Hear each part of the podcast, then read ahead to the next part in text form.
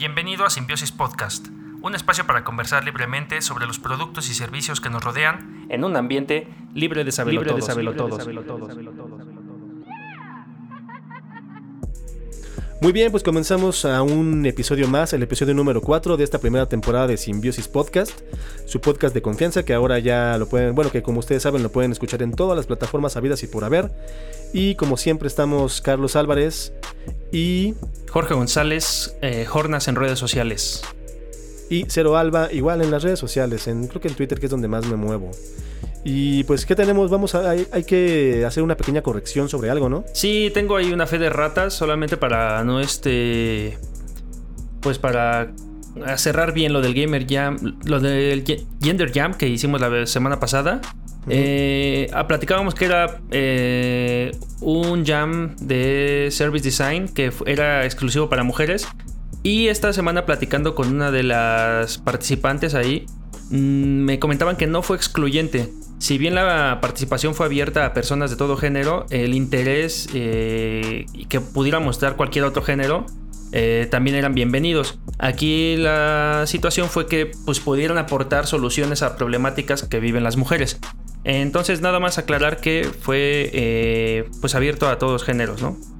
Mira, pues qué chingón con lo que dices porque es un poquito de lo que hablamos medio en burla, medio en serio la semana pasada que te corregía yo, eso de que no podemos los hombres ser feministas, que a mí se me hace una absoluta... Bueno, es que no, no hay que entrar en ese tema, pero bueno, está muy padre que si bien estaba enfocado a, los, a la problemática que pueda tener el género femenino que trabaja en estas ondas, pues hayan dejado por lo menos participar y tener voz, eh, pues para enriquecer, la, el- enriquecer el argumento. Sí, sí, sí, sí. Entonces nada Muy más bien, para que no, no hubiera confusiones de que fue excluyente. eh, no, también había ahí, no eran tantos, me parece que había menos de cinco hombres participando, pero eh, pues pudieron colaborar juntos.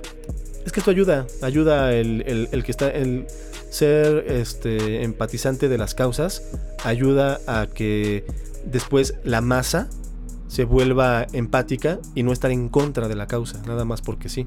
Sí, sí, sí. Pues bueno, eso era todo. eh, Muy bien. Y vámonos rápido con el sumario. Hoy vamos a estar hablando un poco de Motorola Racer, que es flexible, eh, zona Maco y todo el show que se armó ahí al respecto con una obra. Eh, de la marinera. Ah, Un repaso rápido sobre las cosas de los Oscar que platicábamos la, la semana pasada para darle seguimiento. Arena Esports, eh, Stadium, Internet Walls, que es un poco darle seguimiento a lo que pasó con Sarah Anderson y Sombras nada más. También ahí hubo como una una controversia. Eh, Estamos bien trendy. tenemos una recomendación que tiene que ver con Windows y un review de Edge también. Entonces, Estamos tan trendy que vamos a regresar en el tiempo. vamos a regresar. Muy bien, venga. Eh, ¿Y qué, qué traes de Motorola Racer?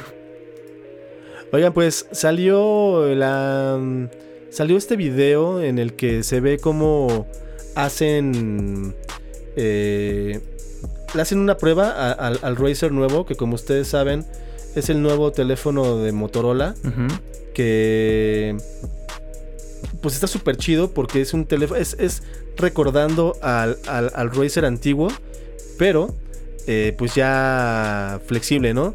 En este mundo en el que- en este eh, mundo en el que hemos visto cómo están cambiando los eh, pues los teléfonos y cómo se van a empezar a poner de moda los teléfonos flexibles. Bueno, pues Motorola ya sacó el suyo. Eh, está bastante caro, está muy muy caro, está alrededor de los 30 mil pesos. Y el Mm. problema, el problema que tiene es que pues no está en cuanto a cosas este, tecnológicas, no está en tope de gama, está bastante como una gama media, media, de media a media alta. Sin embargo, Oye, pues, pero, pero están esta haciendo capacidad- este, este tipo de, de cosas flexibles solo como nuevamente, ¿no? Para apelar a la nostalgia, porque un uso práctico no lo veo, ¿eh?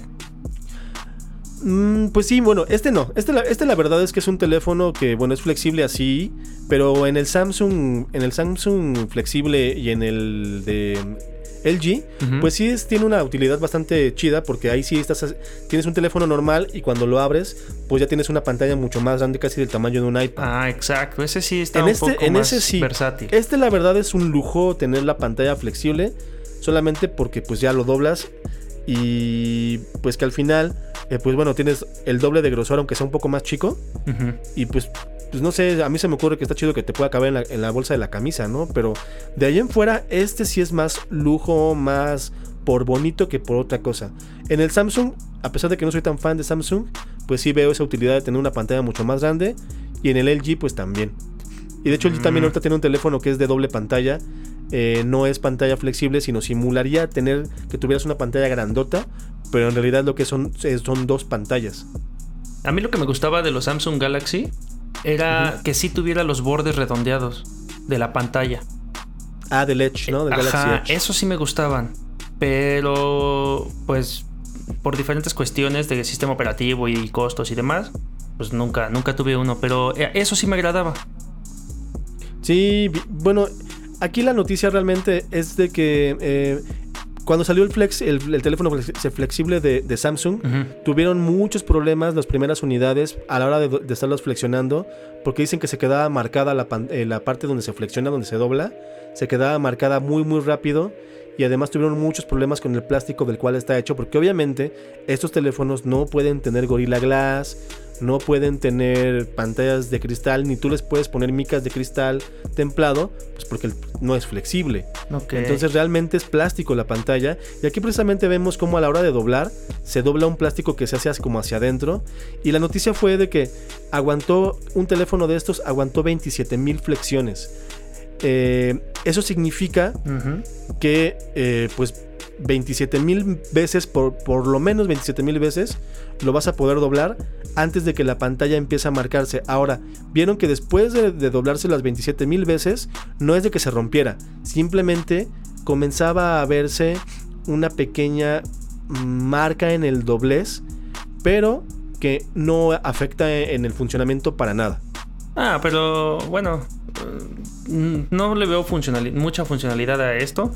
Pero pues si en tu celular común y corriente que no se dobla, también tienes estos ligeros scratches, estos rayoncitos, pues, pues me parecería lógico, ¿no? Que, que algo así no pasara.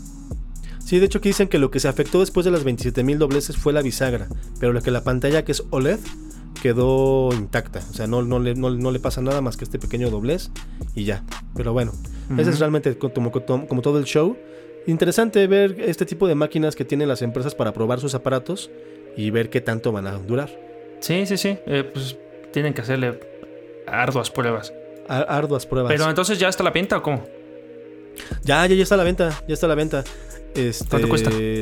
Ay, es que eh, no tengo el precio aquí. Ajá. Pero espérame, déjame dame un, un microsegundo y te digo la- el precio. Ok. Eh, mientras tanto, tú puedes platicarnos algo sobre los, la vida de los gatos. Eh, sí, eh, ¿qué pasa con los gatos? No, no, no sé nada de la vida de los gatos. Solo tengo un vecino, un gato vecino que de repente se mete, le ponen el güero.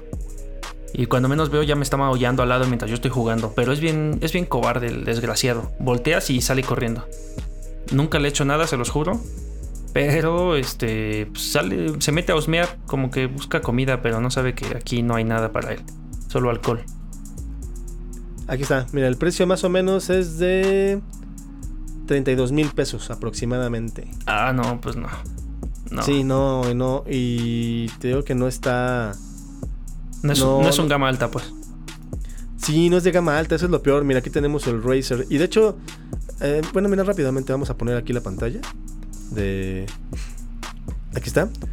El icono. El Oh, no veo icono- nada, solo estoy escuchando. Ah, el icónico smartphone plegable reinventado.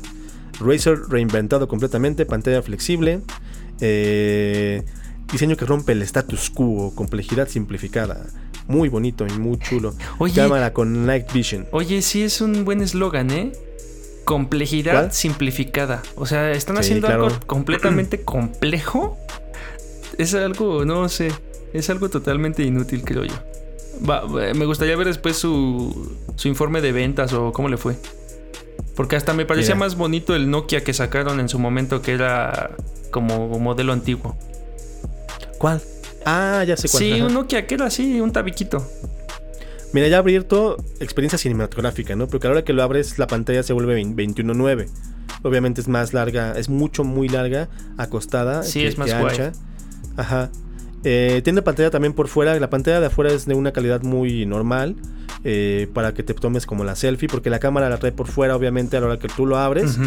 Y la selfie, pues la tomas con la pantalla este, de afuera. No tiene eh, entrada de audífonos de 3.5. Lo cual yo no sigo sin entender por qué la gente se queja de eso. La verdad. Bueno, pues cuando se compren uno, mándenos la foto y coméntenos si les gusta o no. Sí, así que bueno, cómprense uno y ya nos avisan porque la verdad es que yo dudo mucho comprarme un teléfono de estos. Sí, no, yo nunca. Vamos a lo que sigue. Sí, vamos con Sonamaco. Eh, y bueno, por ahí hubo algunas controversias que seguramente son, bueno, no sé, o sea, me parecerían cosas hasta de marketing. Pero bueno. Eh, para empezar, ¿qué es Sonamaco? Eh, Sonamaco es, bueno, en esta ocasión fue una, ¿cómo se puede decir? Una feria que unificó a, otras ferias de arte moderno contemporáneo que fueron de diseño, foto y de salón en el anticuario. Eh, esto se celebró ya para el día de hoy, ya terminó. Se celebró del 5 al 9 de febrero. Y eh, pues aquí básicamente se junta mucha persona eh, artista a vender, vender obras de arte tienen ahí sus obras de arte donde la gente paga su entrada para eh, poder acceder a las galerías y eh, pues comprar, comprar la obra de arte eh, que más les guste, ¿no? Es la clásica expo a la que pagas por, pagas por entrar a comprar, ¿no? Sí, es como. Sí, bueno, a la que sí pago es la Expo Chela, por ejemplo, ¿no? Pero sé que voy a salir por lo menos con un buen sabor de boca, literalmente. Sí. Aquí pues, mm, pues nada más mm, va gente que pues le gusta el arte, sabe de arte, cree que sabe de arte y, y curiosos. Eh, esto fue pues el, en el Centro City Banamex. Y por ahí ya después lo que destacó esta, esta edición es que hubo por ahí un incidente, estoy haciendo comillas, en el que pues Avelina, por ahí accidentalmente queriendo poner, dicen, una lata de Coca-Cola en la obra, terminó destruyéndola. ¿Qué, ¿Y qué, de eso qué encontraste tú? Encontraste ahí un, un desmadre, ¿no? Sí, no, pues es que justamente cuando estaba pasando todo el desmadre, pues las redes sociales ardieron. Y es que esta mujer, Abelina Lesper, ya había tenido, ya, mira, el problema que tiene Abelina Lesper es que si bien pues, yo quiero pensar que sí sabe de arte, eh, el problema que tiene es que a ella le gusta ser la protagonista siempre cuando va a las ferias o va a exposiciones o va a entrevistas. Bueno, cuando pasa una entrevista, pues eres el, el protagonista. Pero más bien, cuando vas a. cuando va a, ferias y a todo esto, a ella le encanta ser la protagonista del, momento. Y pues. Digo, yo no estoy a favor del arte, del arte contemporáneo, no me gusta nada. Ya eso ya es una, una, una, onda ya personal. Pero, por ejemplo, no tiene, no tiene ella como el derecho de por qué eh, romper una obra.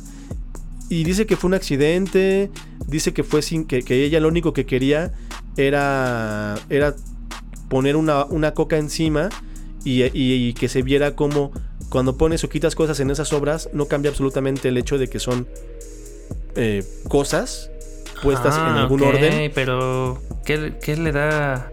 Pero ¿qué, le dio el derecho a ella? ¿qué, ¿qué, le da el derecho de poner? Ah, a lo mejor Coca-Cola le pagó. Es que eso es lo peor.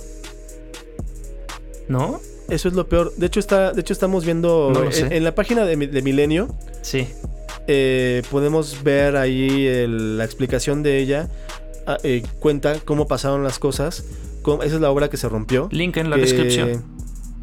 Sí, sí, vean el link en la descripción. Es, un, es una obra que tiene un cristal que está parado, eh, sostenido realmente de dos piezas muy delgadas como de metal. Ella dice que quiso poner la coca y de momento dice que explotó. Ah, es que a lo mejor estaba muy fría la coca y el vidrio estaba muy caliente. Exactamente, pero esa es una de las explicaciones que podemos dar físicamente. La, la física nos puede explicar todo cómo pasó. Ok.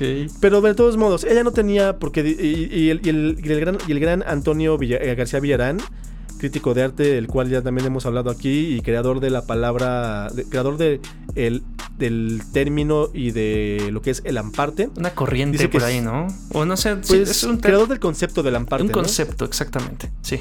Ajá, dice que pues sí, o sea, él tampoco está a favor obviamente del arte contemporáneo, pero del arte, sí, contemporáneo, pero no tenía ella el derecho de tocar la pieza. Mm, Dice, mm, dice. ¿a poco, a poco podrías, y le, le ibas a poner una coca encima?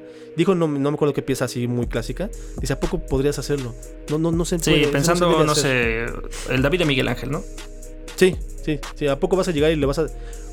Ha habido gente que le ha tapado el pito, ¿no? A, a David de Miguel Ángel. Sí, digo, bueno, eh, salve las grandes diferencias que puede tener una obra de arte contemporáneo, ¿no? Sí, pero- O le han puesto también bufandas, ¿no? Por ejemplo. Sí, sí lo vi. Y también lo que me parecía curioso es que muchas de estas obras, eh, como pasa con Banksy, es que una vez que se destruyen, entre comillas, aumentan su valor también, ¿no? Y crean ahí una. Una, este. Una ola de. De Sí, alzas a provocan- los precios. Y provocan, de hecho, que exactamente, provocan que se vuelvan más caras. Yo dudo muchísimo que eso sea en este caso, porque ella odia a, a esa madre y sobre todo ella ha hablado muy mal en muchas ocasiones del artista. La plata habla, carnal. Híjole, lo dudo mucho. Sería, estaría, uy, sería algo muy malo porque así como ella tiene muchos detractores y haters, Ajá. también tiene muchos fanáticos que la defendían a capa y espada en, la, en, la- en las redes sociales. Pero yo creo que por más que seas fan de ella o por más que, que no te guste el arte contemporáneo, Ajá. su actitud es reprobable, güey. No puedes hacer eso, no puedes llegar tú a agarrar las cosas. Sí, si no, esto se va a convertir en, en una... Pues no estamos en el siglo XV, güey, en el que cada quien puede hacer lo que se le hinchara la gana, ¿no? Sí, y luego también empezaron ahí en Twitter un buen de. ah, ¿Cómo se le llama esto? Pues generando como memes, ¿no? Ya le pusieron a, De- uh. Abe- Abelina Lecter y ya le pusieron su, su bozal. Y le pusieron también este un perro ahí que destruyó un sofá y le dicen vino Abelina Les- Lesper y explotó el sillón. Y luego llegando a Sonamaco. No manchen búsquenlo ahí hashtag Abelina Lesper hashtag Sonamaco también Y van a encontrar muy posiblemente la, van a encontrar el, el show que tuvo el año pasado. Es que tengo que a ella le encanta ser la protagonista, ese es el problema. Sí. El año pasado tuvo un desmadre también contra, eh, despotricó contra eh, los eh, grafiteros. No sé si supiste de ese show. Mm, no, no, no. O a lo mejor sí, pero para- me entró por date un oído y salió por el para otro. que Sí, date un clavadito para que veas, porque ahí también estuvo hablando ya muy mal de los grafiteros. Y igual Antonio García Villarán la puso en su lugar, Mm. eh, diciéndole que pues no puede poner en la misma. No puede poner en el mismo cajón a los grafiteros que hacen pintas como precisamente el tema que hablamos la semana pasada, que después se volvió viral, como tal sombra. No puedes comparar eso con obras de arte realmente que hay eh, hechas en graffiti. Sea, no las puedes poner en el mismo cajón. Mm, El sí, problema no. es que a ella le encanta ser la protagonista, le encanta estar en el ojo del reflector y estar ahí, ella estar, estar y que la vean, hablen bien, hablen mal de ella. Pues ya lo está Eh, logrando, le ¿no? Míranos. sí, sí, sí, sí. Ahí, ahí- estamos cayendo en el, en el tren del mame el de círculo. Lesper. En el círculo de- del odio contra esta señora que. No, yo no la Pobrecita. odio, yo no la odio. No, yo tampoco. De hecho, Simplemente, mira, De hecho- me, me parece como, en su momento me pareció así como indiferente, fue, ah, pues chido, ¿no? O sea, rompieron algo que para a muchos seguramente no tiene valor. Pero sí, o sea, eh, sea un accidente o no sea un accidente, pues, ¿qué te da derecho ahí a, a rayar las paredes de alguien o romper algo, no? sí, Ajá. no, no, no, eso no se Ya hace. hablaremos también de eso un poquito. Pues pero- me- mejor, y- pues podemos meterlo como lo que sigue para que tengamos la continuidad. Ah, ok, ok. Pues este, sí, sigámonos rompiendo la rompiendo el orden del sumario, Vamos a romper el orden del sumario nosotros. pero siguiendo, ajá, vamos a romper como Avelina rompió la obra, vamos a romper nuestro propio sumario. Y bueno, eh, esto va un poco más de- eh, del lado de retomando un poco el tema que teníamos la vez la semana pasada sobre eh, Pictoline y esta Sarah Anderson.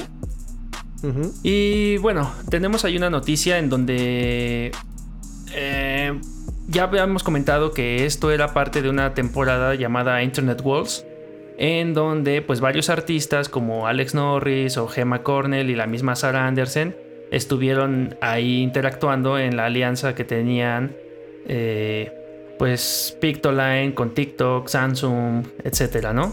Y que vinieron aquí a las calles de la Roma y la Condesa a pintar pues sus obras con su característico y peculiar eh, modo de arte e ilustración. Pero la revuelta no tardó en armarse cuando un grafitero eh, pues famoso ya en la, en la en la escena del graffiti llamado Sombra rayó este mural.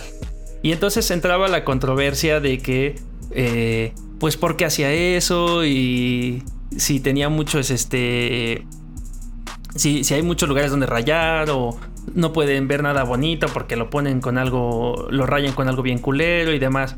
Y entonces había eh, dos, dos, este, dos lados, ¿no? El que odiaba a Sombra por lo que hizo a Sarah Anderson. Anderson. Y los que lo, lo comprendían, incluso lo, lo, lo enaltecían. lo apoyaban, ¿no? Lo enaltecían por pues rayar esta obra. Y la verdad es que, bueno, digo, yo no soy como muy experto en este tema, no soy muy clavado, pero me parecen lógico como ambos, ambos sentidos. O sea, de, por un lado, pues esta chica, y al, igual que otros artistas, eh, ilustradores, pues están ganando la vida, ¿no? Les pagan, los patrocinan, los llevan a pasear y ellos pintan lo que, lo que quieren, ¿no? Pintan lo que, pintan lo que ven. Pero también tenemos este lado underground que siempre ha existido del graffiti, ¿no? Que, que es este, pues rayar sobre paredes, ya sea que ya estén pintadas o pisar, se les llama también a hacer esto, ¿no? Sobre otro. Sí, pintar sobre otro, otro grafitero. Sí, sobre otro grafitero. Y entonces. Y es como supuestamente como el reclamo de el reclamo del espacio, ¿no? De este es mío, no, es mío, no, es mío, no, es mío, no, es mío. Y así, ¿no? Sí, sí, sí. Entonces. Técnicamente como un perro miando encima de un poste. Exacto, reclamando, reclamando este obras. Y entonces también entraban como en controversias de por qué nadie decía con. Nadie reclamó a Sombra cuando fue a rayar. Eh, no sé, la. La estatua del caballito. Y por qué ahora que viene una extranjera y le rayan sus dibujos, ahí sí ya todo mundo contra Sombra, ¿no? Oye, todo esto sombras ya nunca, nunca me, ya nunca supe si era mujer o era hombre. No, bueno, eh, tal vez, o sea, se dice que es hombre, pero pues nadie lo ah, ¿no conoce. No, no, no, pues es un grafitero anónimo que ah, sale. Oh my God. No, porque yo escuché mil cosas, ¿no? Escuché que también supuestamente este güey iba a tener, o bueno, sombra, esta, este, este personaje. Este ente grafitero. Ah, sí, eh, iba a tener hasta una, que según ya le habían dado una exposición en Nueva York o no sé dónde, algo así. Porque sí, no, es que no, me quedaba claro por todo lo que estuve escuchando, no me quedaba claro si era mujer o era hombre, con razón. Sí. Yo no sabía, que no se sabía. Sí, no, eh, digo, habrá quien lo sepa, ¿no? Pero hasta ahorita lo denominan como un, como un masculino, como hombre, ¿no? Un grafitero, Sombra, Sombra Legend lo pueden encontrar incluso. Y ahí está hashtagueado hasta morir como hashtag Sombra, ¿no? Ah, ok. Y este, pues bueno, entonces hubo como esta controversia de que fue, rayó, pero eh, bueno, las, obras estas que pintaron los de Pictoline eh, están protegidas con una película anti-graffiti. Entonces mucha banda se acomedió y limpió ahí la obra de Sara. Y hubo mucha banda también en redes sociales que estaba a favor de Sombra y sí, arriba la, este, la rebelión y... Sí, sí, sí, sí. Y lo, y lo punk. Entonces, este... Eh, es que se volvió una locura en todos los niveles. O sea, se volvió una locura desde el nivel más absurdo de que si lo habían hecho, de que Sombra lo había hecho porque pertenece al, heteropatriarcado. Ah, no manches. Y lo había hecho, sí, es que escuché de todo. Ah. Y lo había hecho porque Sarah Anderson es mujer. No, no, no. Que si lo habían hecho porque, o sea, pasó desde, si lo hizo por culero nomás, si lo hizo por reclamar el espacio, si lo hizo por, eh, por rebelde, si lo hizo por, el, por estar anti-establishment, antisistema, que porque si era feminista, que porque si era del heteropatriarcado, hubo de todo, de todo, de cualquiera que te imagines de, las, de los porqués, estuvieron. Uh, sí, y la razón, pues nunca la sabremos, a menos de que logren entrevistarlo. Pero también hay quien defiende que simplemente es el hecho de eh, pues mantenerse fiel a, lo, a los principios callejeros del graffiti y eh, pues eh, no sé, este intervenir y rayar sobre otras sobre otras obras y al final están en la calle, están en una pared, entonces ¿de quién son, no? Todo el problema está en cuando exageramos las cosas, ¿no? Porque. eh, De hecho, también llamarle de- con esos nombres rimbombantes como no, la, la intervención que Sarah Anderson hizo sobre uno de los pore- una de las paredes en la colonia Roma Sí. pertenece al te- a la técnica del. No, no, no, güey. O sea, simplemente ella vino a poner sus, sus ilustraciones en una pared porque Pictoline la trajo y le pagó. Eso fue lo que pasó. Ajá. El otro güey, lo que hizo, Sombra lo que hizo, o sea, vámonos así como que la realidad es esa. Sombra lo que hizo, rayarle encima para marcar. Exacto. Punto, güey. Exacto. Entonces, pues ya. Sus fans fueron y borraron, los fans de Sombra. Y ni la van a fan, defender. seguramente. O sea, nada más gente que le gustó ahí la carita bonita de los personajes, los gatitos y demás. Y pues Es que yo sí vi mucha gente muy ofendida se en redes sociales. Y está bien Yo sí vi también. mucha gente ¿no? así muy, muy ofendida de, no, es que no pueden respetar que venga un, un artista y haga algo bonito en México. Ajá, sí, sí. Hashtag, no, hubo quien pidió perdón a nombre de la nación a Sarah Anderson. Qué chingón. No, no manches, no. mames, cómo son exagerados. Sí, sí, pero mañana se les va a olvidar quién, quién era y de dónde vino todo esto. Exactamente. Eh, no, y dice, un- dice un güey súper super atinadamente. Dicen, bueno, ¿y qué van a decir cuando esa misma pared alguien pague a, esa, eh, a los dueños de la pared por poner encima un anuncio político? Exacto, exacto. Sí, sí, sí. Y ni eso rayan, ¿eh? Y ni se quejan, ni dicen nada. Exacto, y, exactamente. y no los veo limpiando, no los veo limpiando Sí, tampoco, cuando- ni recogiendo sus basuras en la calle. No. Cuando pongan cuándo es la próxima fiesta de. ¿Cuándo es la próxima fiesta donde va a estar el sonido La Changa, no? hay En tal una, hay una doble moral por acá bien dura. Ay, pues sí. Pero, así pues es bueno, y gente. también, y también falta de pues de entendimiento de lo que es. de lo que es el graffiti callejero underground, ¿no? Hay que, Sí, la- hay que y- documentarse un poco también. No volverse expertos, porque pues ya eso requiere, requiere años. Pero documentarse un poco, ¿no? Sobre qué va, quién es, eh, quién es sombra antes de. eh, y desde cuándo está rayando, ¿no? Porque tiene años él existiendo, ¿no? Y mira, no es payasada, pero la semana pasada justamente se me fue el avión en decirte. Ajá. eh, que te iba a decir exactamente. A ver cuánto dura. Pero se me fue y no, no- nunca lo dije. Pero pues ya en el momento. Y, y, y, bueno, digo, esto ya es más como. No, no, es cosa que no igual y no le interesa a mucha gente, pero creo que lo primero que hice en cuanto desperté fue mandarle esta imagen a, Hornas para que la viera así de. No mames, acabamos de hablar de ayer de esto, güey. Sí, exacto. Un día antes hablamos de esto y al día siguiente sombra en la madrugada seguramente, porque solo sale de noche. Eh, pues lo pintó, entonces no, nos duró, la noticia nos duró casi nada y ahora pues venimos con esta otra noticia. Y entonces Mira, estamos todos viendo, están ganando bueno, fama. para los que para los que estén viendo el video, Sí. que por cierto ahí voy a hacer una aclaración al final. eh, estamos viendo marcas que ha tenido Sombra. eh, creo que sí Sombra, son manos de hombre, pero bueno, no importa. Estamos viendo como lugares donde ha Sombra rayado, inclusive en el caballito. eh, y parte del trabajo que hace, que la verdad es que pues no le veo, yo no lo conocía, la neta. Mm, no hace más que puro, no no hace más que pura placa, güey. Sí, son bombazos, tira bombas ahí eh, sobre, la, sobre las paredes. Y, y ya, o sea, él está ahí marcando territorio y invadiendo seguramente con toda alevosía y ventaja lo que merece una como una llamada anarquista punk, ¿no? Exacto. Y ya, Sí, o sea, no, sí, no- más- más- nada más. No es otra cosa más que eso. Y pues listo. Entonces nada más para darle seguimiento a Internet Worlds y sombras nada más. Muy bien. Y ya, un re- breve resumen a esto que fue los Oscar 2020. ¿Qué onda con eso? Los Oscars 2020, pues ya por fin se celebraron los Oscars 2020. eh, tema que casi casi se estaba hablando de casi desde el año pasado. Bueno, más bien desde el momento en el. Desde el momento en el que salió el tráiler de la película del Guasón. Creo que desde el tráiler ya todo el mundo estaba diciendo que este güey iba a ganar, ¿no? Y Ah, al final, sí. pues. Mejor película Al final- y no sé qué también, ¿no? Sí, al final no se equivocaron. Sí ganó como mejor actor. Pero a su vez creo que es la película más perdedora de la... No, no es cierto, no fue la más perdedora. La más perdedora fue este Irishman. Pero al final sí pierde mucho porque era la- estaba súper nominada para muchas cosas y no gana más que mejor actor. Miren, vamos a ver rápidamente para no irnos muy largo. Ok. Eh, mejor repaso. película, mejor película gana Parasite. Ese sí fue una sorpresa bastante agradable, eh, por cierto. Sí. Porque, pues está bien chingón, ¿no? Que gane una película de autor que de vez en cuando, bueno, más bien que es la primera vez que una película extranjera gana como mejor película general. Mm. Porque además de ganar mejor película eh, de la noche, ganó mejor película extranjera, que era la que todo el mundo pensaba que iba a ganar, ¿no? Sí, sí, sí, por extranjera sí se la llevaba. Pero. Y bueno. Pero ya en mejor película eh, en todos los sentidos, en todos los rangos. eh, no me sorprende porque a mí me gustó mucho, la verdad.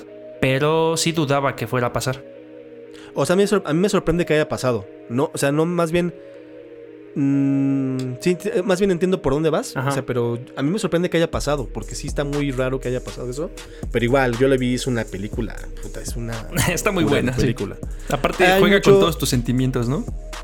Sí, y que fíjate que más, eso de que ningún chile les embona es bien, es bien real porque mucha, muchos eh, que hablan de cine eh, ahora están enojados porque, ay, sí, se la dan a la primera película chingona coreana que ven, pero no saben cuántas más películas chingonas hay coreanas. A ver, güey, pero no las han traído. No. No las han traído, no han sido comerciales y tú las has visto también en torrent, así que no puedes... Recordemos que los Oscars son premios que se dan al cine comercial, o sea, al que está en todos los cines. Si hubiera realmente, si los Oscars fueran realmente lo que deberían de ser, pues entonces también premiarían un montón de películas que podemos tú y yo ver en la Cineteca Nacional, lo cual no pasa. Oye, por cierto, bueno, en otro tema. Pero fui a ver El Faro, ya luego les hablaré de eso. En otro El en Faro otro que es de las es de las grandes películas que aquí no estuvieron, por ejemplo. Sí, no. en los Oscar. Eh, como actor, actor principal, Joaquín Phoenix gana, gana por el Joker. Actriz principal, eh, René Zellweger. O un robot humanoide que se parece a René Zellweger. Sí, este, un, un, este, un reptiliano ahí. Oye, es que dicen que si, si en algún momento René Zellweger son- sonreía, este, se le jalaba la pierna, güey, de tanto botox y tanto estiramiento que trae. Ah, por eso parece. Yo pensé que era un tico o algo. No, trae botox hasta la chingada. Sí. Actor, actor de soporte Brad Pitt, una noticia bastante chida, qué bueno que gana él. Y actriz de soporte Laura Dern, por lo cual hace la perdedora de la noche fue fue este Scarlett la vida Johansson. negra, güey. No, Sí. No haber ganó ninguno de los dos. Eh, lamentablemente gana otra vez Disney con Toy Story como película animada. Tú nos habías comentado de la película esta de dónde está mi cuerpo que no ganó. Sí, es que, bueno, Toy Story es. Es que justo platicando con unos compañeros de trabajo era como. No sé bien qué criterios toman en cuenta para las películas animadas. Si la historia, toman en la cuenta que se llame técnica, Disney la la complejidad, la no sé qué. Pero si es por cuestión de tecnología y fidelidad, pues Toy Story. O sea, Pixar va a ganar siempre. Pero, pues no, o sea. Pues es Toy que Story nunca va a 4 haber no. entonces chance, güey. Sí, exacto. Cinematografía, eh, 1917 gana Roger Dickens, uno de los mejores fotógrafos de todos los tiempos. Qué, eh, qué buena, sí, qué buena este, fotografía. Creo que eso se filmó en cuatro tomas en total, ¿no? Eh, está falseado que ajá, está falseado que es un que es una se llama un plano secuencia cuando es una toma muy larga. Está falseado, en realidad te quiere aparentar que sí nada más son cuatro tomas, en realidad fueron muchos más. Digo, ese no es el problema, realmente cin- eh, cinematográficamente está preciosa la película. La historia es una historia muy pequeña que a mí no me gustó para nada la historia. Sí, la historia Eh, está pusieron- meh, O sea, no. Le pusieron mucho más atención a la no te cinematografía que a sorprende, la historia, pero. la verdad. la- sí, la, la fotografía, el juego Ah, de está cámaras increíble. está increíble, sí. Increíble. Diseño de ropa para Little Women de Jacqueline Durran. Mm. La verdad no he visto Little Women y no quiero verla. No. Director Parasite gana Bong Joon-ho. Este que pues sí, la verdad hizo un excelente trabajo. Además el güey es muy cagado y la canción final de la película, Sí. yo no sabía de qué trata porque es una canción que obviamente está en coreano. Está muy está muy cagado, o sea, el güey después de haberte metido ese después de haber violado tu mente, Ajá. en la canción que compuso él y que canta uno de los actores, Ajá. Dice que te tomes un caldito. Es un, haz de cuenta como si aquí, después de ver una película de matanza o una película muy fuerte, Ajá. la canción fuera una canción muy conté, muy feliz que te dijera que tomes un caldito de pollo y un bolillo para el susto. güey. ¿En serio? Eso es no una lo sabía. Sí, Es una cosa así, busca la referencia de qué le significa toda la canción del final. Ok. Y es así de. Eh, se llevan mis Tómala, palmas ¿no? después de haber Es que a mí me Sí, gustó mucho esa película por eso, porque tiene todos los, este, casi todos los sentimientos. Es como Sí, risa y luego te ponen suspenso, tensión y luego estás... El momento en el que dices, "Chale. ¿por qué, me estoy ¿por qué me estoy riendo de esto, güey? Sí, sí. ¿No? Porque te presenta cosas bien fuertes de una forma en que te vas a burlar porque los humanos somos culeros. Sí, sí, sí, sí, sí. Pero, pero, pero qué- excelente trabajo qué- de dirección. Qué bueno que se lo lleva. ¿Qué más hay? Ah, yo Sí, pensé, por sí, ejemplo, aquí que se lo iba a llevar el irlandés. Yo también pensé que le iban a dar el premio pues nada más por la carrera que trae Scorsese, pero pues no. No, no se la llevó. Eh, Ahí hay una conspiración contra Netflix, seguramente. Dirán algunos. Seguramente, eh, y no lo dudo. Y no dudo que hasta cierto punto sea real, güey. Porque obviamente no iban a premiar así como... Tanto han hablado mal de Netflix, de Netflix los directores como para que de momento le den a un director de net, que hizo algo en Netflix. Es como darles eh, la razón. Sí, porque es no exclusivo. ¿no? La vez pasada con. ¿Qué fue? Con este. Con Roma, pero Con Roma. también salió en cines. Sí, aunque tuvo una corrida comercial muy corta, pero pues sí fue una película que salió un poco más al cine, ¿no? Y que no lo podían negar. Es que el año, el año que fue Roma, ¿te acuerdas de otra película? No, la verdad no. Del director de otra película, no. Entonces pues tenía que ser Roma. Sí, sí, sí, sí. Bueno, ¿y qué sigue? Documental, American Factory, eh, dicen que está muy buena, la verdad no la he visto.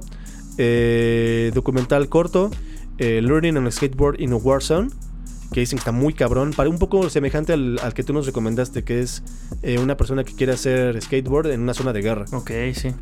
Eh, edición de edición, Ford contra Ferrari está muy cabrona la, edi- la edición, es, una, es un logro. Ah, No la he ¿Esa visto, edición? pero ya van varias personas que me dicen que sí está muy buena y ya. La voy a terminar Sí, viendo. Es que es de esas películas que primero no, no quería ver porque dije, ay, seguramente es una pinche gringada. Ujú. así de a favor de mis máquinas y mis motores y mis carros gringos. Y sí lo es, pero está tan bien hecha que tiene más cosas, o sea, tiene, tiene drama, tiene O sea, emoción. está nivelada, está equilibrada. Sí, está muy bien, está muy bien. Ok. Película internacional, Parasite, que es la que todo el mundo pensó que iba a ganar, pero no que fuera a ganar en la película bien, bien, bien. Makeup, eh, Bombshell, Mm, eh, música original, Joker, que recordemos que Ildur Gunadol Tyr ujú. perdón, pero no sé hablar islandés. Es la que hizo la misma música, es la música, es la que hizo la música de eh, Chernobyl. Oh, ya. Es la misma mujer que hizo la música de Chernobyl y hizo la Ah, música no, de Joker. pues, Chernobyl, si no la han visto, los exhortamos. Ya. Sí. Música, eh, canción original, eh, I'm Gonna Leave Me Again, de Rocketman, de la película de la vida de Elton John. No podía ganar otra cosa más que esto. La verdad, las otras canciones estaban de la shit. Ajá. Eh, corto, corto animado, Hair Love. Diseño de producción, Once Upon a Time in, in Hollywood. Diseño de producción, si no saben lo que es, simplemente es hacer que las cosas aparenten lo que son. O sea, si es una película que va a ocurrir en los 70s, que todo parezca que es los 70s. Y estas señoras hicieron un trabajo muy cabrón en eso, en Once Upon a Time in Hollywood. Es que ahí en ves- ese vestuario dijiste, ¿no? No, eh, diseño de producción. Ah, en producción. Bueno, sí, sí, sí. Ahí está muy cañón eso. Que por ejemplo aquí en México es el máximo horror que tienen las series. Inclusive hasta la serie que hizo Netflix, inclusivamente de Luis Miguel. De repente Mm. en ciertas tomas de dron se veían carros modernos. Y dices, Ah. a ver, es- ¿por qué me dices que es 1980 y algo cuando estoy viendo un carro moderno? sí, no. O por ejemplo, en una telenovela, eh, que fue, eh, tal cual telenovela básicamente, que es una de las series que hablan de la vida de... De... Ay, de la leona dormida, ¿cómo se llama esta mujer? De Lupita D'Alessio. Mi mamá la estaba viendo y un día que bajo a su casa a ver, a ver- eh, la- bajo con mi mamá y estaba viendo esta cosa y de repente veo que según tenía muchos problemas hasta de económicos y no podía ni pagar la luz. El recibo de luz era un recibo de la CFE, güey. Ok. Cosa que no existía en el 90 y No manches. O sea, así de mal es el diseño de producción en otros lados. Por eso es que se premia cuando realmente te tragas que estás viendo una película que según son los 70s, los 60s, eh, todo ese tipo de cuestiones. Eh, eh, corto normal, bueno, live action, The Neighbors, edición de sonido, so- Ford contra Ferrari, efectos visuales, 1917, también, muy cabrón, mezcla de sonido, 1917, guion adaptado, guion adaptado, recordemos que es cuando existe un libro y lo adaptas al- a que sea una película. Jojo Rabbit, Y eh, guion original, que su nombre lo dice, también Parasite. O sea, la ganadora de la noche fue Parasite absolutamente a lo cabrón. ¿Quién fue el perde ¿Qué película fue la perdedora de la noche? Si nos pusieron atención ahorita en todo lo que hablamos, Ajá. no dijimos un solo premio para Irishman. No, no, no. Y yo pensé que sí se iba a llevar algo. Porque también Yo está, pensé que se o iba a sea, también está buena. por lo menos. Digo, hay, hay, hay opiniones encontradas, pero a mí me gustó y aparte eh, cómo rejuvenecieron a algunos personajes está muy cabrón. Sí, yo pensé que iba a llevarse efectos visuales Algo, algo. o Yo pensé que algo se iba a llevar. o algo, güey, pero no, no se llevó nada. ¿Sabes quién, quién se llevó una sorpresa? Todo el mundo cuando subió Eminem a rapear. Ay, por cierto, sí, que Eminem se sube a rapear Sí. Y todo el mundo se queda de qué? Sí, lo que pasa es que, bueno, como un, pe- un pequeño gran paréntesis, eh, hace 18 años en, lo- en la entrega de los Oscar, eh, le iban a dar a, a Marshall Mathers, bueno, de hecho se, se lo llevó, se llevó un Oscar al tema de Lose Yourself de la canción Eight Mile, pero pues no estuvo ahí para recibirlo. Y entonces ahora que lo invitaron, por eso fue que subió a, a- a rapear esta canción, ¿no? De Lose Yourself. Y entonces chingón, mucha gente pues no eso. encontraba la relación de que hacía Eminem cantando una canción de un soundtrack de 8 Mile que salió hace un buen de años. Pero pues ahora que lo invitaron y estuvo ahí, lo hizo bien, ya se nota, o sea, también hay que comprender que ya creo que tiene como, Ya de- como 47 años. Este Marshall Mathers es un nombre real de Eminem. Y pues ya se, o sea, sí se notaba ya cansado y abusando de coros y entre otras cosas. Pero prendió a la banda, ¿eh? Yo veía mucha banda sorprendida, otra banda con cara de ¿What? ¿What the fuck? Pero, Estuvo chido, pero mucha, o- sea, mucha más gente de la que enfocaban Mm. estaba realmente rapeando la canción junto con él. A mí, Es que la neta, la, la neta esa canción está bien chingona. Sí, para mí fue una grata sorpresa. Mm, Es de las cosas que no esperas y de repente, ¡pum! Parasite se lleva un buen de premios, sale Eminem. ¿Qué más quieres? Sí, estuvo raro. Eso, o sea, lo de Eminem estuvo bien raro porque, pues sí, como dices, ya se le notan los años. Y es una película que, pues, o sea, ya tiene un montón. Sí, sí, sí. Pero pues ya, o sea, cierro mi paréntesis. Eso fue de lo chido de la noche también para mí, personalmente. A mí lo que me dio muchísimo gusto es ver la cara de estúpida que puso Billie Eilish, que la odio. cuando, se- cuando estaban aplaudiendo de todo el mundo a... Porque todo el mundo estaba esperando que Billie Eilish saliera a cantar, la Billie Eilish, wow. Ah, Y no, pues le robó la noche. O sea, en, en la onda del espectáculo, le robó completamente la noche. la nueva Björk eh, dices, ¿no? Uy, sí, sí, igual de, igual de propositiva. Cantó eh, Yesterday para la parte del In Memoriam. El In Memoriam es cuando ponen las fotografías de todo lo, toda la gente que, tra- que ha trabajado en producción, bueno, que se dedica a la producción de películas y pues que murieron este año. Eh, y cantó Yesterday como para recordarlos de una manera horrible. Cha. Horrible, horrible. Ya no le des o más tiempo a esa mujer. ¿Qué sigue? no, out. Nada más como para comentar, eh, pues obviamente eh, aquí en el In Memoriam, pues lo primero que salió fue, fue el ganador del Oscar, Kobe Bryant, que ese güey ganó todo. Yo creo que nada más Mm. lo ganó un mundial de fútbol porque no jugaba fútbol. Pero ganó un Oscar precisamente el año antepasado, o el pasado creo, por un documental, por un corto, perdón, animado. Sí. Y algo que digo, esto es como noticia de, de- de señoras, de señoras, que nada más las señoras van a saber de qué estamos hablando. Noticia de señoras. Este, pues sí es que también mencionaron a un actor mexicano que murió precisamente eh, el año pasado. Mm. Y pues estuvo muy raro, Fernando Luján. No sé por qué, no sé qué, no sé en qué contribuiría al cine gringo, la verdad. No, pues de- también lo desconozco. No podría. Sí, no, no, no. podría hablar ni Pero- bien ni mal de eso. No. Sí, fue ahí una, nada más una cosita ahí como, órale. A- así de raros estuvieron los Oscars. Sí, ok. Oye, este tema está bien chido porque puede ser algo muy impactante, muy grande, o se puede ir todo al carambas con esto. Ah, ok, ya, ya. Eh, bueno, vamos a hablar del Arena Sports Stadium. ¿Y qué es, qué, qué es esta cosa? Es una alianza que está haciendo TV Azteca, Cinemex y Riot Games o Riot Games, que es una liga internacional de deportes, que son los que eh, ya tienen experiencia llevando desde hace años eh, League of Legends. Y entonces ellos este, están en alianza y entonces eh, crean esta arena en donde van a pues poner hasta ah, ¿qué? 100 personas a observar torneos que se lleven a cabo. Eh, va a haber de entrada eh, enfocada a dos torneos anuales de League of Legends y se van a transmitir en exclusiva por Azteca Deportes. Entonces, o sea, tal cual el funcionamiento de esta cosa, así a, grandes, a grandes rasgos es, es un estadio para deportes para eSports, ¿no? Sí, sí, sí, sí, para eSports. Cualquier persona va a poder entrar. Básicamente van a ser eh, jugones viendo a otros jugones jugar. ¿No? ¿Y qué juegos vas a poder ir a ver? Eh, de entrada, ahorita los que sí o sí son los de League of Legends. O sea, ah, torneos de, LOL. Los, todos los loleros van a estar. Oye, tú que estás más involucrado en los deportes, en los, en los deportes, en los videojuegos actuales, ¿qué tal jala en México League of Legends? Neta, no sé. Eh, pues no es como, como en otros países.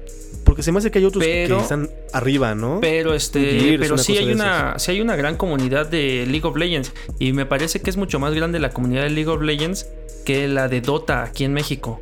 Entonces, entonces, este, pues también seguramente ah, tienen, tienen números, eh, bueno, definitivamente estos vatos tienen números y por eso están haciendo lo que están haciendo. Están invirtiendo cerca de 2.5 millones de dólares en esta, en esta cosa. Y sobre todo, y, seguramente, además de que lo estamos viendo en las pantallas, es algo que cacarearon muchísimo, lo de cuánto invirtieron. Ah, sí, sí. Bueno, y bueno, están cacareando esto ya desde, ¿qué fue? Desde el 5 de febrero. Y pues ya van a empezar a, transmitir a partir del 15 de febrero, o sea, el día del amor y la amistad. Un día después del amor y la amistad, van a poder eh, ya ver a través de eh, los medios de Azteca, porque incluso o sea, va a ser televisado y seguramente va a estar en internet y demás.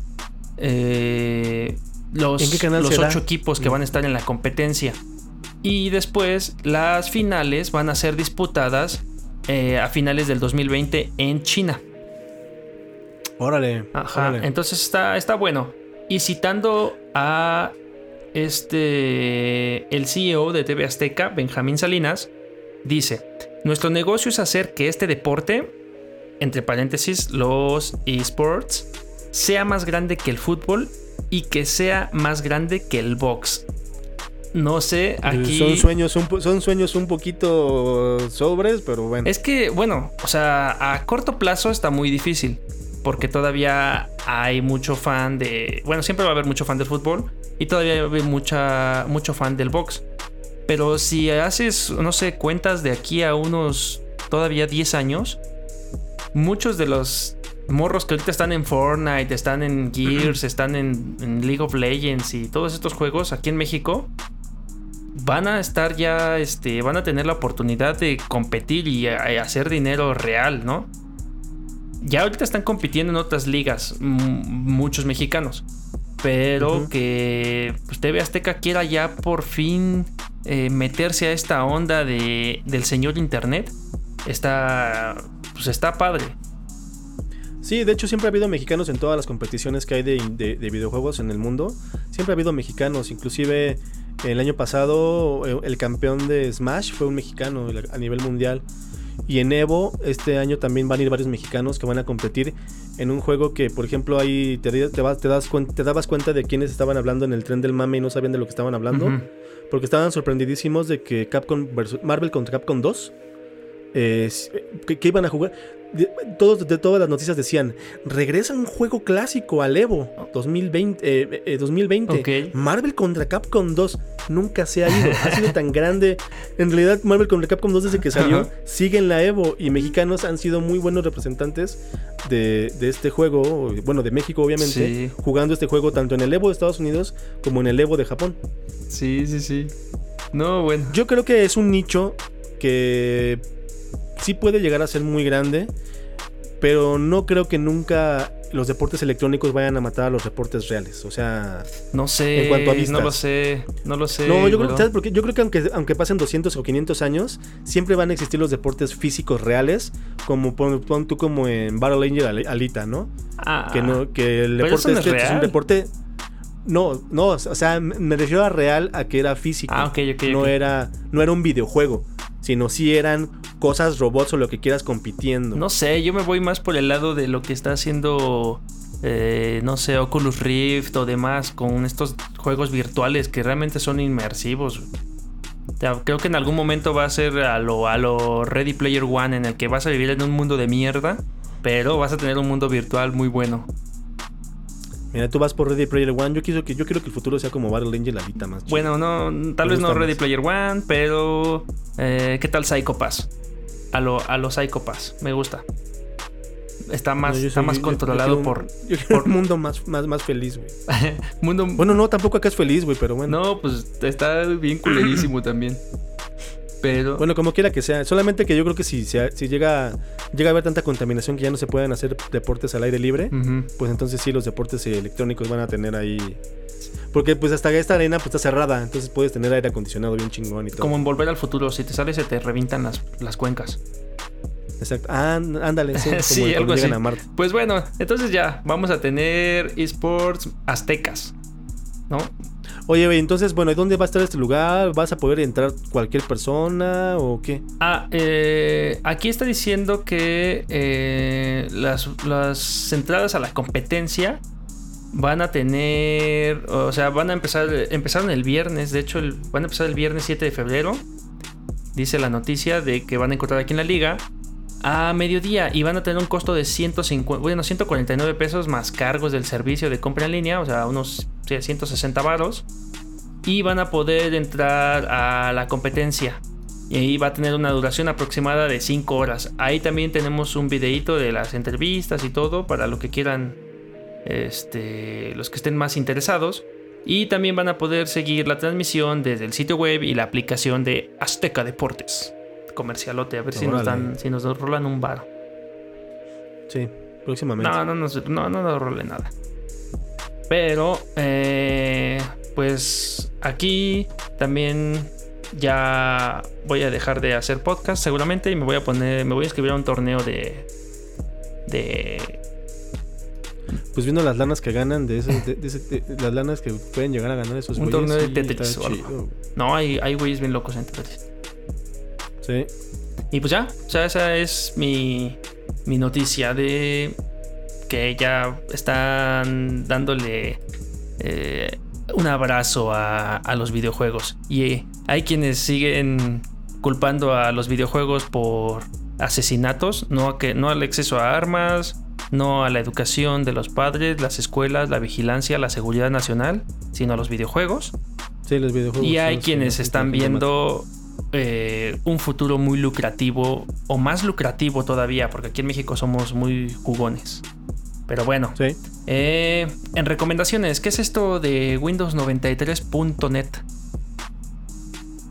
Miren, no, no ajusten sus videos, es que nos están viendo en YouTube. Eh, los acabamos de cambiar en estos momentos a Windows 93. ¿Qué? ¿What the fuck? Y- Yo estaba en Mac. Pues no, ya tienes Windows 93 en tu computadora también. Bueno, pues Windows 93.net es una cosa muy curiosa, es un... Pues para toda la gente que no vivió en la época de, de Windows, pues es de, de Windows 95, Windows 98, Windows 93 no, exist, no existió, hasta donde yo sé. Pero esta es como una simulación en tiempo ahí en, en tu navegador que puedes hacer de cómo, cómo se veía aparentemente Windows en ese entonces. Y está súper cagado, es, no digo, no sirve para nada más que para est- estarte entreteniendo un rato. Pero eh, los, lo- los, los- todos los iconos son tal cual ventanas de un Windows viejo. Y puedes acceder a un disquete.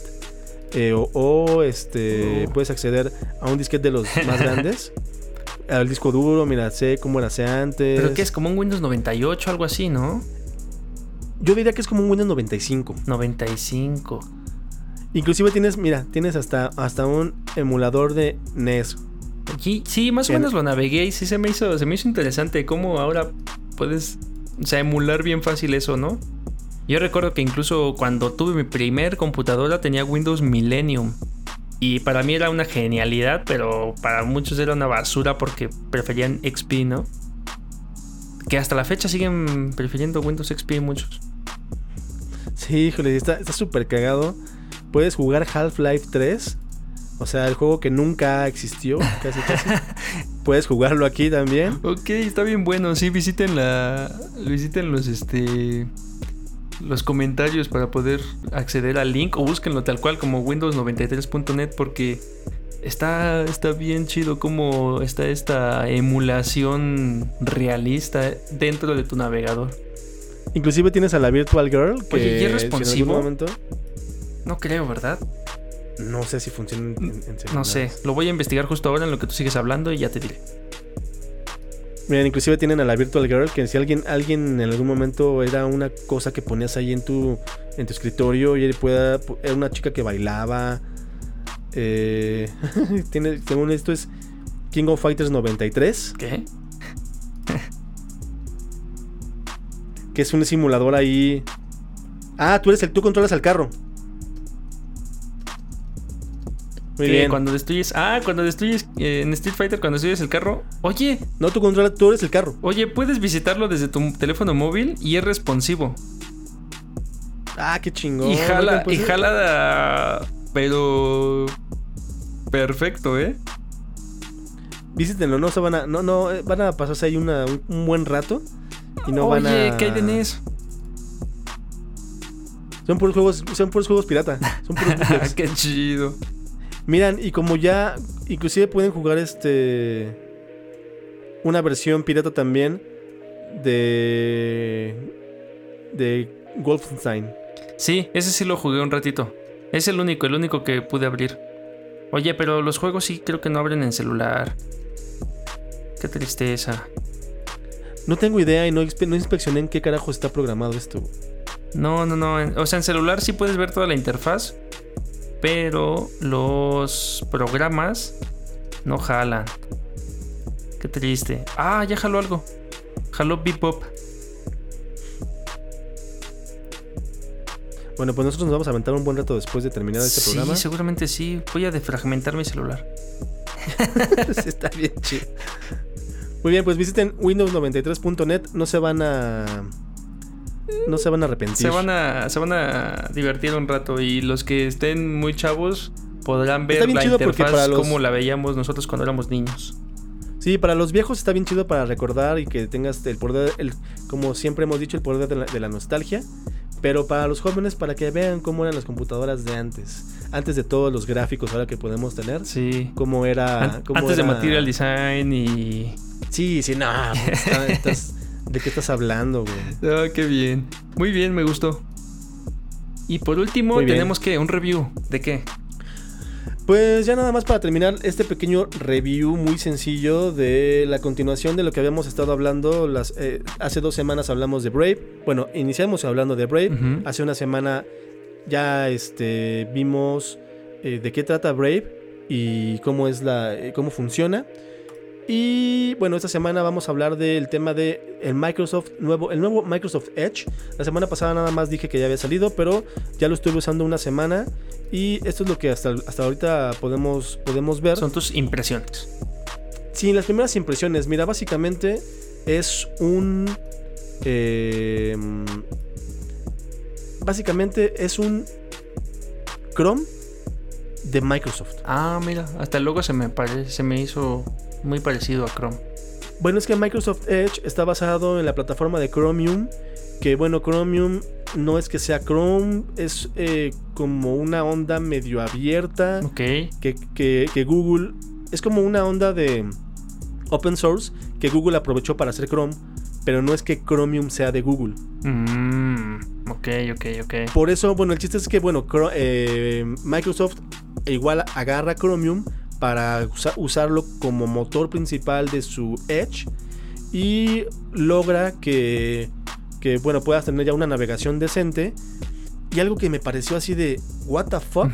Que ahora puedes, puedes instalar las extensiones de Chrome en, micro, en Edge. A mí se me hace algo bien curioso cómo, cómo ya las empresas eh, empiezan a tener sinergia entre ellas mismas como para ofrecer Sí. mejores servicios, ¿no? Hay algo por ahí detrás seguramente, pero Porque ni, ni, ni siquiera lo han anunciado ni No, nada. no, o sea, así como que. Pero también, por ejemplo, como- en lo que está bien cabrón Microsoft, sin duda es en su cloud y por lo tanto en el OneDrive, ¿no?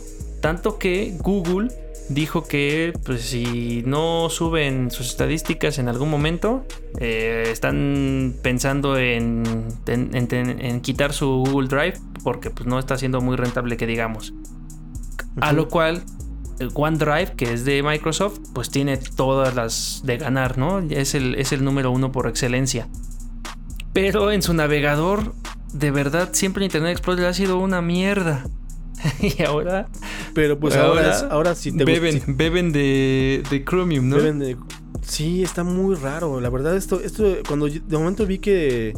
De momento vi el botoncito para poder, para poder instalar las, las extensiones, dije, ay, güey, me equivoqué, volví a abrir Chrome. Ajá. Ah, no mames, no es Chrome. A ver, a ver, a ver. Y ya empecé a buscar información y sí, o sea, puedes, puedes eh, poner las, las, extensiones. Y eh, en estos momentos vamos a, estamos viendo una prueba. Yo solo estoy escuchando. De, velocidad. Eh, estamos escuchando una prueba de velocidad de navegación. Ok. De los cuatro navegadores principales ahorita que son... pues que son Edge ahora, este, Firefox, Chrome y Brave. Porque Brave realmente les ha hecho ruido, ¿eh? ¿En serio? ¿Y dónde está Safari? No, pues es que eso no aplica. o sea, solo hablas de navegadores para PC. Pues es que también Safari estaba para PC, creo que ya no existe. Pero no, pues es que, no manches, es como los Office para Mac que no jalan tan chido, ¿no? Mm, pues sí, bueno, el oficial sí jala, ¿no? El oficial sí. Ah, por cierto, tengo que renovar mi Office 365. Miren, estamos viendo que estamos viendo aquí que eh, Wikipedia en Edge se carga en 3.1 segundos, en Firefox en 2.0 segundos, en Chrome en 2.3 segundos y en, en ahí tenme un segundito aquí está, aquí está. Por ejemplo, la página de. Es que no sé por qué no están haciendo el de. Ah, aquí está. ¿Qué, por ejemplo, esta, prueba de la página de Hulu. Ah. Que aquí no tenemos Hulu, pero bueno. En, en Edge se carga en 5 segundos. En Firefox 7 segundos. En Chrome en 10 segundos. Y en Brave en 3.8 segundos. Ok, ok, pero tú ya que lo usaste, ¿qué ventajas le ves con respecto a los otros navegadores? En Edge, así, así dijéramos, ventajas, ninguna. Porque es, es, como usar, es como usar Chrome. Ok. Creo que por el mercado, creo que no van por ningún mercado en realidad. Creo que yo, creo que van por el mercado de la gente que no le instala nada a sus computadoras. Están yéndose por el mismo mercado de antes, por el mercado de la gente que no le instala nada a las máquinas. Por la gente que, por la señora que compró su, su, computadora y pues entiende que para abrir internet está la E, ¿no? y ahí ven el internet. Ok. Y no tienen idea de un Chrome, no tienen idea de que existe Brave, no tienen idea de nada. seguramente eso va, a beneficiarnos a los que tenemos un Xbox, porque pues todos los links que abres desde Xbox se abren en, en Internet Explorer. ah, mira, tú estás haciendo otro uso que yo no había pensado. Entonces, seguramente, pues a lo mejor va por ahí la tirada, ¿no? Por mejorar un servicio al cual, pues ya a lo mejor eh, les cuesta mucho trabajo tomar ventaja o superar a la, competencia, pero pues ya, o sea, quieren hacer un servicio lo suficientemente estable y decente para sus usuarios y seguramente por eso están haciendo esto, ¿no? Mira, aquí tenemos supuestamente los pros y los contras de, uno de, lo que es Edge. Eh, dice, eh, tiene un clean and modern interface. Eso sí está muy. Está, se ve bien. Eh, puedes usar las extensiones de Chrome. Tiene un tema oscuro, que es ahorita la moda. Eh, lector inmersivo. El lector inmersivo está padre. Es, como, es muy parecido al de los celulares, el de que pones en modo de lectura. Y ya nada más las cosas se ven como para. Para, para que sea la lectura más cómoda. texto. PDF Viewer, todos tienen ya PDF Viewer. Eh, prevención de traqueos. Ok. Que pues eso no lo podemos ver realmente. Y que usa menos RAM que Chrome, supuestamente. Antes, antes de instalarle tanto plugin, ¿no? Sí, exacto. Eh, contras. Eh, ¿Cómo podrías traducir lack of useful? Eh, pues carece de usabilidad. Pues es que no tiene como sentido, ¿no? Porque pues, usabilidad es lo mismo. Carece de utilidad. Pues sí, de, de- de- de- no, más bien de lack of useful futures. O sea, como que tiene cosas que no ah, sirven para es nada. que es Useful Futures. Sí, como que tiene cosas que no sirven para nada. Eh, muy pocas opciones de customización. No, no, porque acepta, ta- ta- acepta los, los extensiones de De, Chrome, customización, pero no acepta de los temas. personalización. de personalización. sí, de- no acepta los temas de, de Chrome. Y este, pues básicamente es eso. Pero Mm, pues yo, yo lo vi bien. Me sigue gustando, creo que un poco más Brave. Por la cuestión de que a Brave no le tienes que instalar nada para que te quite la publicidad. mm, Y, a micro, y al nuevo Edge sí tendrías que eh, meterle la, la- la extensión que sí existe de, de Ads. Pero no tienes los este, plugins de- como en Firefox o Chrome. Sí, o sea, le instalan los- las mismas extensiones a, Edge. Ah, sí. También corre sobre Chromium. ¿Edge? No, este Brave. No, Brave no. Brave no. Sí hay, sí hay extensiones. Ajá. No son las extensiones de Chrome, son otras. Al mismo, pero son los mismos que las generan. O sea, las mismas em- empresas que generan. Son las extensiones que generan para todas las, para todas las plataformas. Ok, ok. Digo, pero me gusta que en, en Brave, sin tener que meterle ninguna extensión, ya te bloquea la publicidad. Y aquí tendrías que instalársela. Y mientras vas metiendo extensiones, más lentos vas haciendo Sí, tus- claro. tus- tanto tus sistemas operativos como tus este, Ok, navegadores. entonces, ¿recomiendas? No recomiendas utilizar Edge. Pues aunque no lo recomiende, de todos modos se les va a instalar en algún punto, en alguna actualización. Ahorita es instalable. Tú lo tienes que instalar. Ujú. Pero en las próximas actualizaciones de, de Windows, si lo tienes original y se actualiza solo, pa- te lo van a poner. Y ya en las próximas computadoras que se vendan con Windows, inclusive yo creo que en los próximos Xbox o, Ya lo van a o traer. algo así, lo van a traer.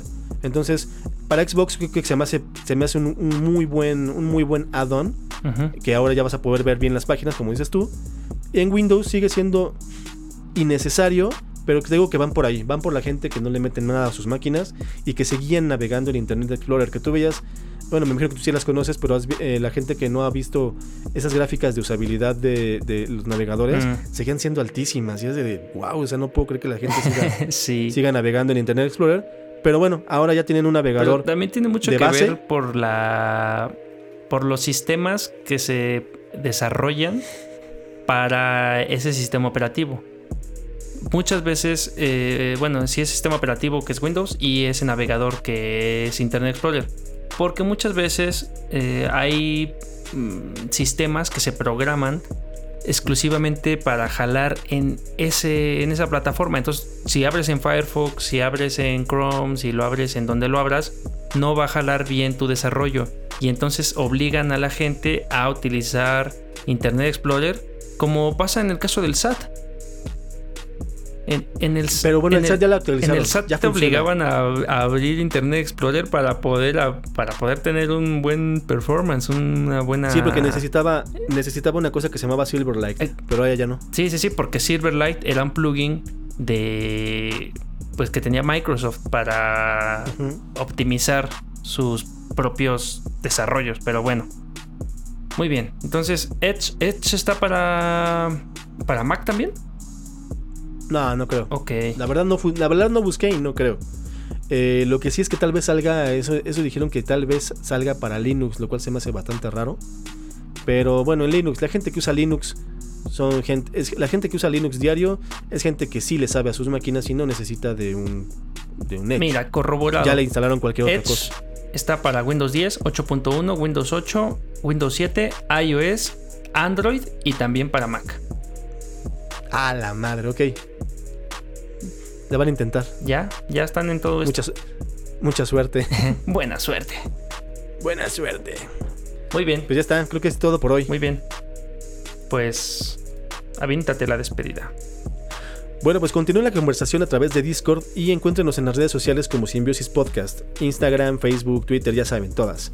Compartan y escúchenos a través de Anchor FM o en cualquier reproductor de podcast que tengas en tu teléfono. No olviden dejar una reseña en Apple Podcast para así poder llegar a, más simbiontes como nosotros. Porque confiamos en que la creatividad y la tecnología nos seguirán llevando lejos.